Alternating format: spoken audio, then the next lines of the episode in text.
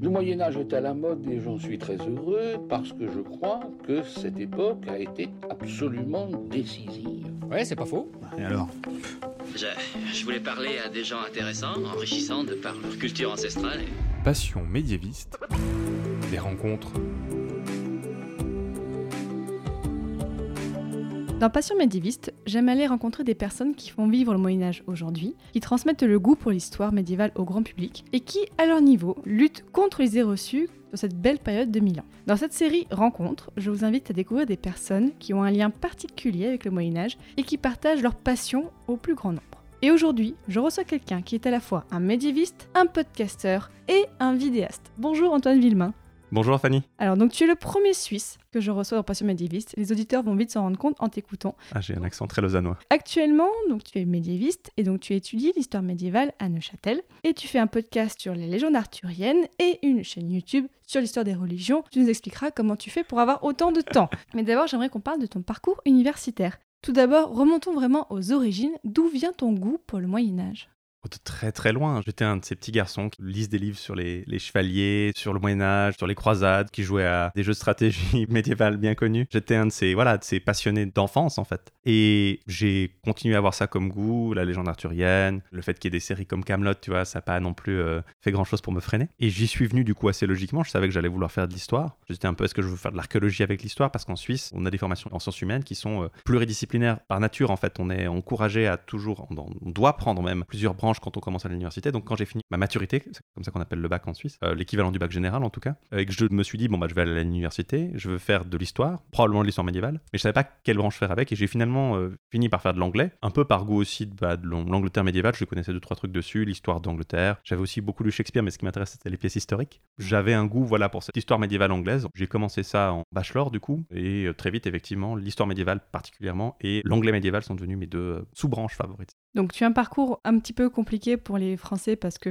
en Suisse, comme tu le disais, le système universitaire est un petit peu plus compliqué. Mais en résumant, on peut dire que tu t'es beaucoup intéressé aux légendes arthuriennes. Ben voilà, c'est ça en fait. C'est très vite euh, devenu, en tout cas en anglais, hein, c'est un- une des grandes littératures à la fois du français médiéval et de l'anglais médiéval, et c'est un, un point commun. Et puis euh, c'est une façon assez facile de rentrer là-dedans. Et tu les as étudiés sous quel angle? Alors j'ai fait surtout ça en, master, un peu moins en bachelor, on étudiait moins la littérature arthurienne. Les grands titres, disons, de la littérature anglaise qu'on étudie très tôt, c'est Beowulf et Chaucer, les contes de Canterbury. Il y a beaucoup d'autres textes. Le grand texte arthurien qu'on étudie, c'est Sir Gawain le Chevalier Vert. Ça, j'y suis venu du coup un peu plus tardivement dans mon, master. J'ai commencé mon master euh, parce qu'après le bachelor, je me suis spécialisé en anglais médiéval. Je suis allé à l'université de Lausanne, qui est une des quelques universités en Suisse où les départements d'anglais ont vraiment un professeur et des chercheurs en, en littérature médiévale. Euh, je suis allé à Neuchâtel, j'ai fait un cours notamment sur les insultes et le langage transgressif en anglais médiéval, qui allait des débuts de la littérature euh, en moyen anglais, c'est comme ça qu'on appelle l'anglais qui date euh, d'après la conquête normande, jusqu'à Shakespeare, plus ou moins jusqu'à la fin du long Moyen Âge, si on veut euh, garder ça sous cet angle-là. Et du coup, j'ai beaucoup travaillé sur la littérature en général. Je savais que j'allais vouloir travailler sur la littérature anglaise et j'avais cette passion pour la matière de Bretagne, la littérature arthurienne. Et du coup, c'était un peu une combinaison d'intérêts. J'avais cet intérêt très marqué en anglais pour la narration, les méthodes de narration, les techniques narratives utilisées par les auteurs anglais. Et j'ai développé ça en fait en faisant un Erasmus York pendant mon master. J'ai fait un long master. En Suisse, on fait normalement des masters d'un an et demi qui valent à peu près 90 crédits au CTS. Mais vu que je voulais aller à l'étranger, euh, j'ai pris un an de plus pour faire voilà mon Erasmus. J'ai fait un semestre à York, dans le nord de l'Angleterre, qui est un des grands centres de- d'études médiévales en Angleterre, qui était passionnant, fascinant. J'ai travaillé avec des chercheurs dont j'avais vu la recherche depuis mon bachelor en anglais médiéval en fait. Et je me suis du coup plongé plutôt dans du vieil anglais. Puis quand je suis revenu, en commençant mon mémoire, je me suis dit bon bah je vais vouloir travailler sur quelque chose qui est à la fois euh, orienté sur cette narration et j'aimerais bien avoir un angle arthurien. Et je me suis décidé, en parlant avec la professeure, maître assistante pour être exact, c'est le titre de l'enseignante en question, euh, Mary Flannery, le docteur Mary Flannery, qui est une de, mes idoles académiques aussi, qui est donc spécialiste notamment de l'histoire des émotions en littérature médiévale et du langage et du langage transgressif particulièrement en littérature médiévale anglaise. Et j'ai voulu travailler avec elle sur, ses narrateurs, sur les postures de narration et les postures aussi de compilation. Beaucoup de textes médiévaux revendiquent un narrateur euh, un peu distinct, mais qui n'est pas exactement nécessairement nommé ou identifié comme différent d'un auteur. Euh, et je voulais travailler sur ces narrateurs à demi distincts, ces espèces de masques narratifs que prennent certains auteurs, pour apporter à des textes qui sont en fait des compositions ou des traductions, disons une couche de crédibilité. Donc je me suis toujours beaucoup intéressé à la façon dont on raconte les histoires et à la matière de Bretagne. Et je me suis intéressé inévitablement finalement au fil de ces méthodes de compilation à comment ces écrivains, traducteurs, ces compilateurs, ces transmetteurs ont réussi à intégrer la matière de Bretagne dans leur culture, alors qu'à la base elle est plutôt adversariale. On l'entend, tu es passionné. Voilà, D'Arthur. été un peu emporté, voilà. Tu fais sur Radio Kawa un podcast consacré donc un sujet inépuisable, Arthur. Vous avez commencé avec Lace en février 2017. Voilà. Comment tu es passé de passionné de Arthur et étude d'histoire médiévale à je vais en faire un podcast Je fais des podcasts depuis 2012. J'ai commencé à faire du podcast et de la web radio sur une petite web radio neuchâteloise universitaire, Neuchvox, qui avait été lancée par le John, dont je faisais partie à Neuchâtel, et avec une amie qui s'appelle Aïcha, qui est sur Twitter sous le nom d'Iris KV, qui est une animatrice euh, sur Radio Kawa également maintenant. On avait lancé un podcast qui s'appelait Nobody Cares. on parlait surtout de films et séries, mais de, de, la pop culture en général. On a fait plusieurs années sur Neuchvox, et après, on connaissait Yann, Inks de Radio Kawa, qui nous a parlé de Radio Kawa qui allait se lancer, qui allait être un site généraliste, justement, un réseau de podcasts généraliste. Il nous a demandé, bah, tout en faisant avec nos que ça vous intéresserait d'être aussi sur Radio Kawa. Et on a commencé à faire Nobody Cares sur Radio Kawa pendant deux ans. Et moi surtout, mais aussi Aisha, on a participé à d'autres podcasts de Radio Kawa, à l'eau centrale notamment. Et puis on s'est intégré à l'équipe finalement. Et du coup, j'avais ce lien euh, toujours présent avec euh, Radio Kawa et je me suis dit, bah, ce, serait, euh, ce serait sympa de, continuer ça. Et ce serait sympa de, faire un podcast dessus, quoi, d'autres podcasts. De... J'avais ça en tête, quoi. Et puis Laïs, que je connais depuis très longtemps, là, j'étais à l'école primaire avec lui. On s'est dit, on était toujours assez intéressés par ça. On a tous les deux, Laïs a une formation de philosophie en fait et d'histoire des religions à Lausanne. Et lui, ce qui, intéressait, ce qui nous intéressait, c'était l'histoire des religions ensemble. On parlait beaucoup de ça. On a fait notamment une chaîne YouTube dont tu voulais également parler. On va en parler, oui. Et on s'est dit, bah, pourquoi pas aussi faire un podcast sur la matière de Bretagne Ça se prête bien un podcast. On peut raconter, résumer. Rex Quandam, Rexque Futurus, épisode 20, le Parsifal de Wolfram von Eschenbach.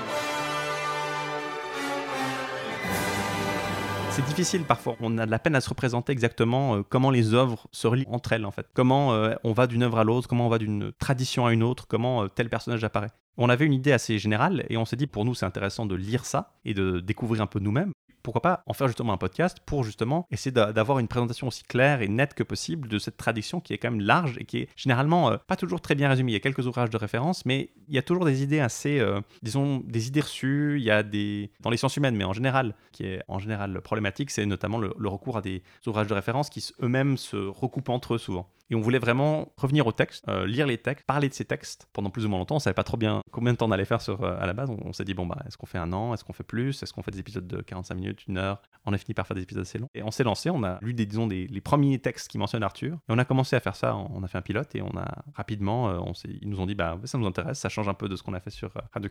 On savait que ça allait être une petite émission. On n'a pas beaucoup d'auditeurs, on a quelques centaines d'auditeurs, mais pour moi, c'est assez respectable. Attendu surtout, disons, l'hermétisme du sujet et du podcast en lui-même. Et on a commencé justement à parler ça et à raconter ces textes qui peuvent être compliqués à lire et compliqués à connaître, si on veut, qui se prêtent pas tous facilement à la lecture comme ça, comme on lirait un roman, quoi. Et à les lire pour nous-mêmes parce que ben, ça nous intéressait et ça nous permet pour nous de gagner une culture utile et puis pour d'autres de découvrir ces textes avec nous, quoi. Et ton podcast s'appelle, alors attention, Rex Quandam Rexe Futurus. C'est donc du latin. Je ne suis pas du tout latiniste et je pense que la majorité des auditeurs non plus. Est-ce que tu peux nous dire ce que ça veut dire? Alors, Rex Quandam Rexe Futurus, c'est une citation en fait qui vient pas d'une œuvre en latin, qui vient de Thomas Justement du Morte d'Arthur. Selon lui, c'est ce qui est écrit sur la tombe d'Arthur et ça veut littéralement dire, sur l'inscription, littéralement, c'est Hic Arthurus, Rex Quandam, donc Rex c'est le roi, Quandam c'est un mot difficile à traduire mais ça veut dire littéralement roi dans le passé. Il a été roi et Rexque Futurus, et il sera roi dans le futur. Et ça a donné, en fait, en anglais, on a une phrase très jolie pour le dire qui est euh, The Once and Future King. Celui qui a été roi une fois qu'il le sera dans le futur.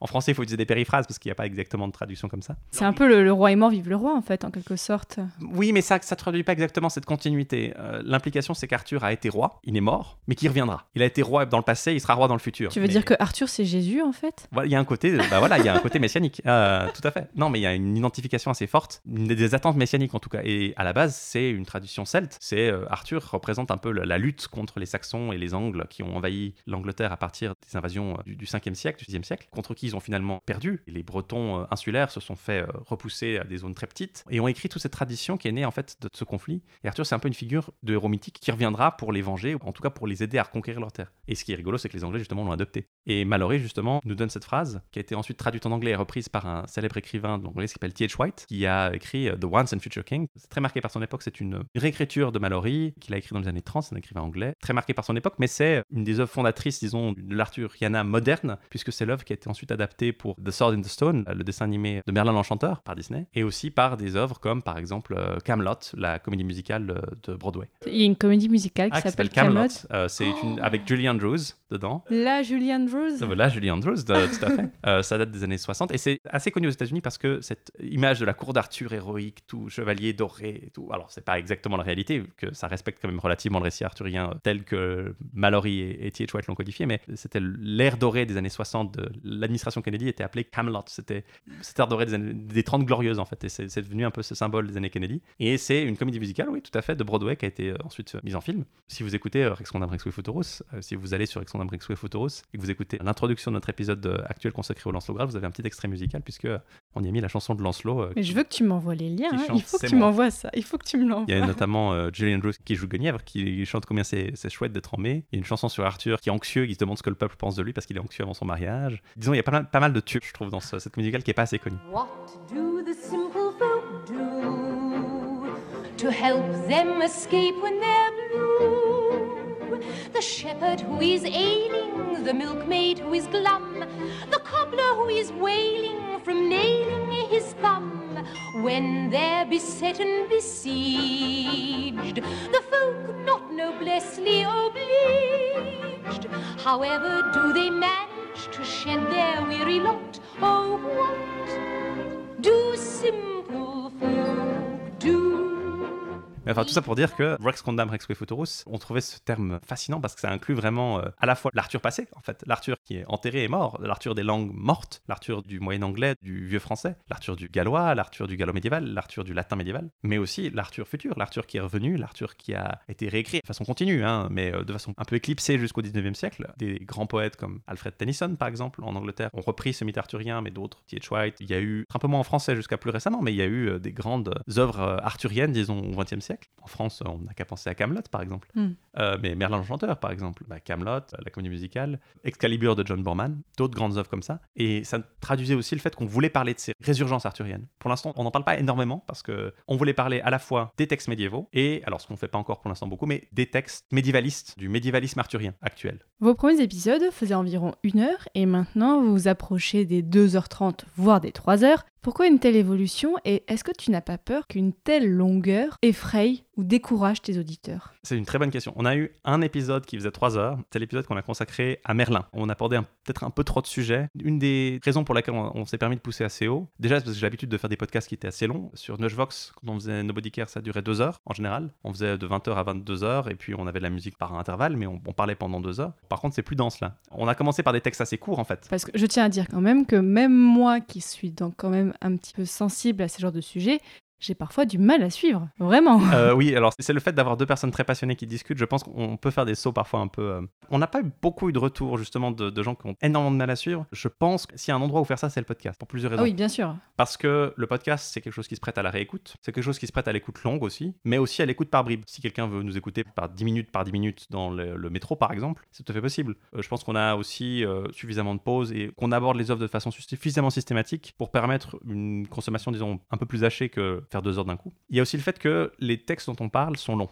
Euh, c'est inévitable euh, qu'on on va rencontrer, surtout quand on parle des textes en prose, notamment le Lancelot Graal par exemple. Le Lancelot en prose, euh, le Lancelot propre si on veut. C'est le plus grand roman écrit en langue française jusqu'au 19e siècle, je pense. Il est long Euh, comment Pour vous représenter ça, ça fait voilà un volume poche conséquent, disons. Ben, c'est cinq fois ça, Oh le, Lancelot, le Lancelot propre. Et encore à ça, au Lancelot Graal, il faut ajouter euh, un volume équivalent pour le- la quête d'El Saint Graal, un volume équivalent pour la mort d'Arthur, et puis peut-être l'équivalent d'un volume également pour l'histoire du Graal et puis le, le Merlin. Donc c'est les textes en prose du Moyen Âge sont épouvantablement longs. Mais même les textes de Chrétien de Troyes sont assez longs. Ils sont en vers, ils sont très denses. Il y a beaucoup d'événements qu'il faut résumer parce que bah, ils sont importants pour l'histoire. Euh, pour le texte en prose, là, on a fait deux heures sur Lancelot et on s'est dit, euh, on a beaucoup, beaucoup résumé. On a, sauté sur plein de trucs, plein de petites aventures parce qu'on peut pas parler de tout. On pourrait faire 10 heures et on n'aurait quand même pas euh, gratté la surface de tout ce qu'il y a dedans. Donc, inévitablement, c'est des textes qui sont longs et quand on veut pas les aborder sur deux épisodes, on s'est dit, on, on peut pas faire d'épisodes en deux parties. Pour plusieurs raisons, parce que on fait des épisodes une fois par mois. On se dit, si quelqu'un tombe sur notre épisode sur Lancelot, qui ferait en tout trois heures et qui l'écoute la première heure et demie, et qu'après il commence à écouter la deuxième heure et demie un mois après, c'est peut-être pas tout aussi frais dans sa tête. A peut-être pas la, structure ne va pas ressortir. Et que nous-mêmes, on enregistre une fois par mois, on pourrait en parler pendant trois heures euh, d'un coup puis en le séparer en deux. Mais même là, je pense qu'il y aurait des problèmes de montage, il y aurait des problèmes de continuité qu'on peut tout à fait identifier quand on fait l'épisode d'un bloc. Quand j'écoute après, je me dire voilà, ça on en a pas parlé, il faut qu'on enregistre un bout pour préciser quelque chose là-dessus. Et par moment, euh, je me dis que si on faisait des épisodes donc plus hachés, on prendrait non seulement beaucoup plus de temps, ce serait des épisodes qui seraient quand même relativement longs. Je pense que dès que tu atteins une heure pour un podcast, tu atteins un, un point où il n'y a pas une grosse différence entre une heure et deux heures. Peut-être pour certains. Je suis, euh, en tout cas, c'est ma- c'est mon point de vue personnel sur euh, vu que j'écoute des podcasts euh, dans des périodes assez longues. Mais je conçois que ça peut pas être la vie de tout le monde. Je pense que la, la longueur idéale pour un podcast, c'est entre une demi-heure et une heure. Donc finalement, oui, c'est un long podcast. C'est là notre moindre défaut, je dirais, mais c'est euh, c'est un long podcast. Vous faites aussi des hors-séries, vous avez des invités, notamment vous avez reçu Justine Breton, qu'on a eu nous aussi dans Passion Médiéviste, pour parler du livre sur la série Camelot.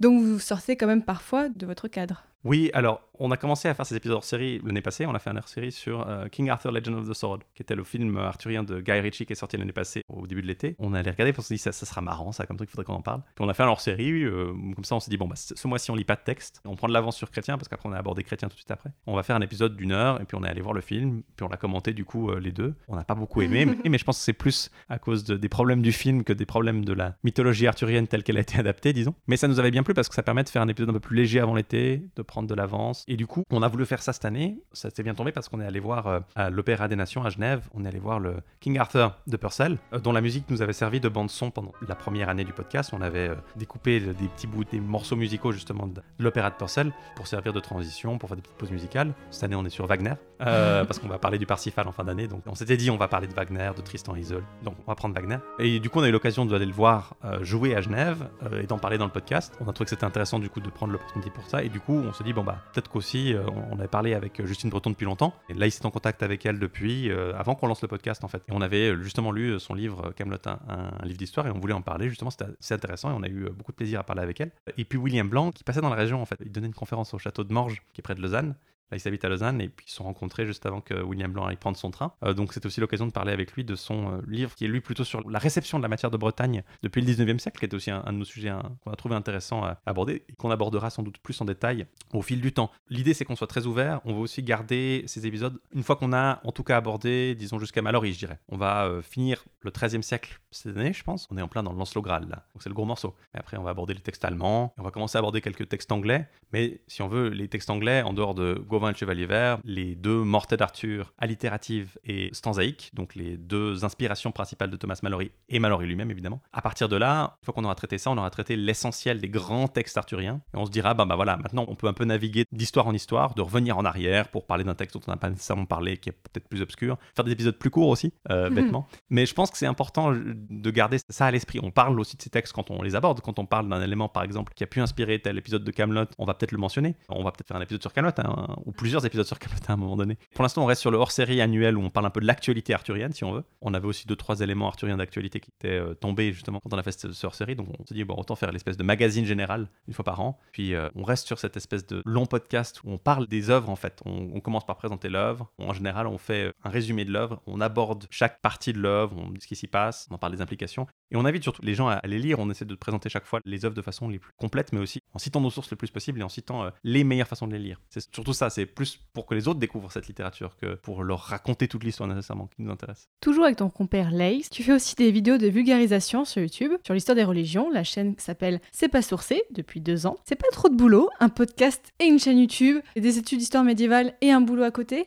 Alors, je précise tout de suite, euh, sur C'est pas sourcé, c'est Laïs qui fait le gros du travail. C'est Laïs qui est le monteur, qui est le caméraman, qui fait le gros de la recherche. C'est Laïs qui est l'histoire des religions. À la base, l'idée, c'est dans le titre, c'était, euh, on était inspiré fortement par C'est pas sorcier. L'histoire des religions, c'est quelque chose sur lequel circulent beaucoup, beaucoup d'idées reçues, beaucoup de clichés. Typiquement, euh, bah, le christianisme a piqué toutes ses fêtes aux païens. Ça, c'est une idée qui est particulièrement engrainée. Chaque Noël, chaque Pâques, vous avez des gens qui vous disent Ah non, mais euh, Noël à la base, c'est une fête de Mitra ou c'est fait, la fête du Sol Invictus. Puis les chrétiens ont mis leur fête à cette date juste pour la piquer puis pour avoir des, des fidèles. En fait, c'est des idées qui naissent d'une mauvaise lecture des sources essentiellement. D'une méconnaissance des sources. Noël et Sol Invictus, on les connaît les deux typiquement par la même source en fait. La première source des deux, c'est la même, c'est le même calendrier. Donc on peut pas dire qu'il y en a un qui soit plus ancien que l'autre tellement. Et alors c'est plus compliqué que ça évidemment. Mais on voulait s'intéresser, Laïs qui était historien des religions, qui est historien des religions, c'était son intérêt principal. Moi c'était l'aspect vraiment, euh, bah, faire de la vidéo pour moi c'était une extension du podcast, c'était une extension du fait de faire du podcast si on veut. On a beaucoup vadrouillé en, à l'été 2015 d'un bout à l'autre de la Suisse romande, on a filmé quelques trucs qui ne sont toujours pas parus d'ailleurs. Euh, L'idée était vraiment de faire quelque chose d'inspiré de C'est pas sorcier avec euh, un reporter sur le terrain. Donc, à la base, ça aurait été dû être moi plutôt. Puis Laïs qui aurait euh, présenté. L'idée était même de faire des maquettes à la base, mais on- ça a été un peu compliqué. on a aussi une petite voix qui est euh, interprétée par Camille, qui est une euh, étudiante en histoire, elle basée à Lyon surtout, et maintenant à Paris. Et toi, quel est ton rôle dans la chaîne alors? Bah, à la base, j'étais censé être l'intrépide reporter, mais ça s'est un peu euh, décanté au fil du temps quand on est allé sur une formule qui était plus explicative que vraiment euh, de reporter. Aussi parce que beaucoup de sujets s'y prêtent pas forcément. Typiquement, si vous parlez de Noël, vous pouvez aller euh, faire le malin devant des sapins de Noël, comme je l'ai fait dans notre vidéo sur le sapin de Noël.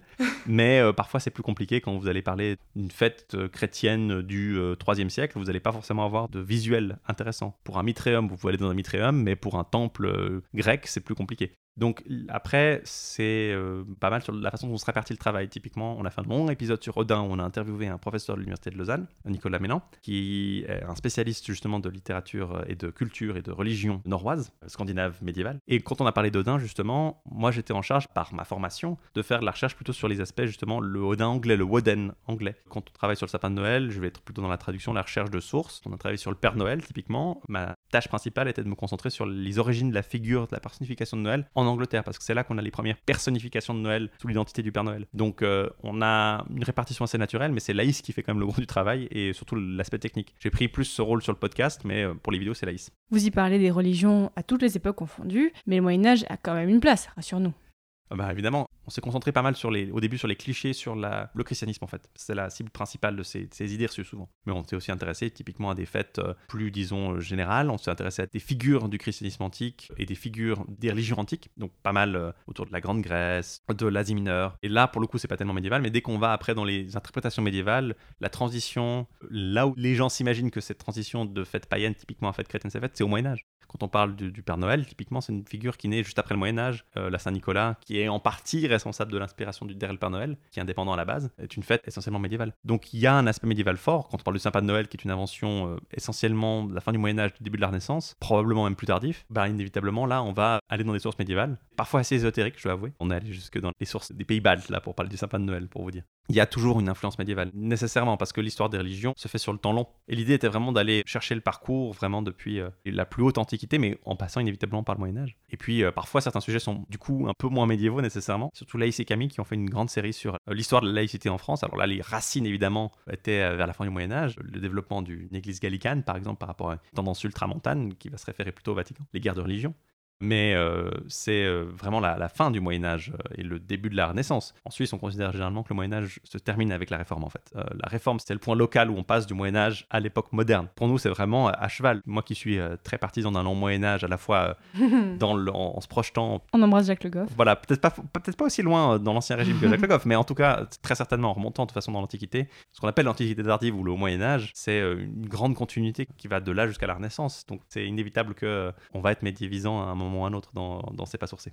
Est-ce qu'en Suisse, les personnes ont autant de préjugés sur le Moyen-Âge qu'en France? Est-ce qu'ils voient aussi le Moyen-Âge comme une période sombre euh, Je pense qu'il y a un cliché général euh, qui voit ça. Maintenant, en Suisse, il y a quand même beaucoup, par rapport à la taille du pays, disons, il y a aussi le fait que les gens sont en contact facilement avec le médiéval, je pense, plus qu'en France. On est un petit pays, on a des petites villes, des petits villages sont relativement bien préservés en général. J'ai grandi à Lausanne, juste en dessous d'une grande cathédrale gothique. À Genève, la vieille ville est encore très là. Et puis, ces villes sont des endroits de passage importants. Même le petit village où j'habitais pendant longtemps, il y avait un monastère, euh, un site clunisien. Inévitablement, il y a un contact avec le Moyen-Âge qui se fait, je pense. Et ne serait-ce qu'en contact avec l'architecture, ne serait-ce qu'en contact avec justement la vie, avec l'animation qui en découle, il y a une culture qui s'intègre peut-être plus qu'en France. Mais je ne je saurais pas dire, parce que moi, j'ai toujours été vraiment euh, dans l'aspect que je trouvais ça fascinant et que j'ai jamais vu ça comme un âge sombre. Donc, j'ai pas eu ces préjugés. Donc, je sais mal comment euh, les retranscrire. Je pense qu'il y a peut-être une idée qu'effectivement, le Moyen-Âge, bah voilà, c'est pas très intéressant. On part du principe que c'est intéressant quand on en parle, en tout cas avec Laïs. Donc, je sais pas, j'ai pas trop de rencontre de gens qui me disaient, ah, pourquoi tu le Moyen-Âge, c'est pas intéressant. Non, il y a peut-être aussi peut-être une culture de l'histoire plus profonde. L'histoire de Suisse est souvent résumable à, à la date de 1291, à l'indépendance des cantons forestiers, des trois premières entités qui ont formé la Suisse plus tard. C'est vraiment une vision du 19e siècle, hein, bien sûr. C'est une vision téléologique de l'histoire de Suisse, la nation de volonté qui s'est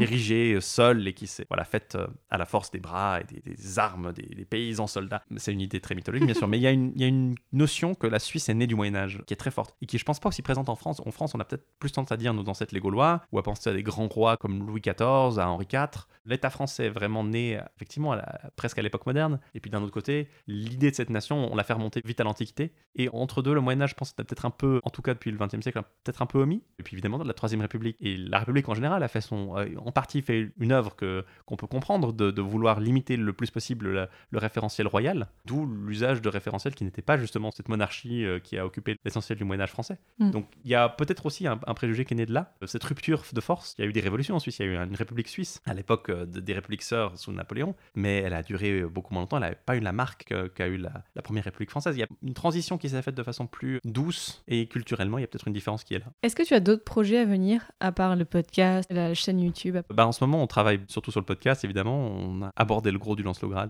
Pour l'instant, mon projet, c'est de finir de lire le Lancelot Graal. Euh, sinon, il y a évidemment mon mémoire de, de master. Mon- je fais donc un master en histoire actuellement, après avoir fait un master en anglais, parce que je suis euh, généraliste. Je suis médiéviste avant tout. Euh, je pense que je suis médiéviste avant d'être historien ou avant d'être littéraire. Du coup, je me dis, autant, disons, me développer le plus possible en attendant de trouver un poste de doctorant. En Suisse, les doctorats se font pas de la même façon. Beaucoup de doctorants se font soit en n'étant pas du tout financés et en travaillant à côté, soit en ayant un poste d'assistant Faire de l'histoire, c'était aussi un moyen de temporiser en attendant de trouver un poste et d'augmenter mes chances d'avoir un poste. Donc à terme, j'aimerais bien faire un doctorat soit en anglais, euh, soit en histoire médiévale. Euh, et euh, bien sûr, continuer donc mon master. Pour l'instant, j'aimerais travailler sur un sujet assez d'archives parce qu'à force de faire la littérature anglaise médiévale pour, lequel- pour laquelle tout est publié depuis des lustres, j'ai pas du tout eu l'occasion de travailler sur, du- sur des manuscrits pour mon mémoire. J'avais des facsimilés euh, numérisés, ce qui était très pratique, mais pas de, de- de recours à aller jusqu'à la bibliothèque, à aller prendre le- la boîte à manuscrits, d'ouvrir le, le- le carton d'archives et de regarder un, un manuscrit. J'ai eu l'occasion de le faire dans mes cours, mais pas de, de travailler dessus. Donc j'aimerais bien travailler sur des, dans des archives pour mon mémoire. Pour l'instant, je travaille sur un travail de séminaire très intéressant sur euh, la figure d'Égérie, qui est une euh, femme probablement d'originaire de Galice ou de Gaule, peut-être on ne sait pas exactement, qui a fait un pèlerinage à Jérusalem dans les années 380 et qui en a écrit un témoignage, en fait, un récit, qui est une lettre qui était euh, adressée à, ses, à sa communauté en, Espagne, qu'on a retrouvé et c'est une de nos sources très intéressantes sur la,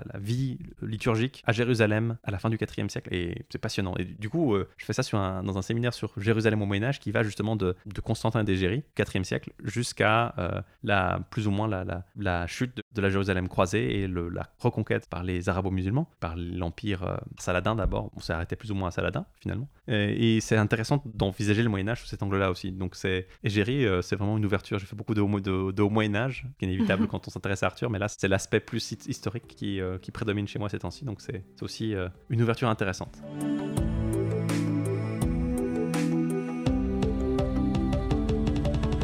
Merci beaucoup Antoine Villemain de nous avoir transmis ta passion d'Arthur. Je pense que les auditeurs l'ont bien senti. On te retrouve donc sur Radio Kawa pour le podcast Rex Condam Rexe Photorus et on te retrouve sur YouTube pour ta chaîne C'est pas sourcé. Merci beaucoup et je vous dis pour les auditeurs à très bientôt pour une nouvelle rencontre dans Passion médiéviste.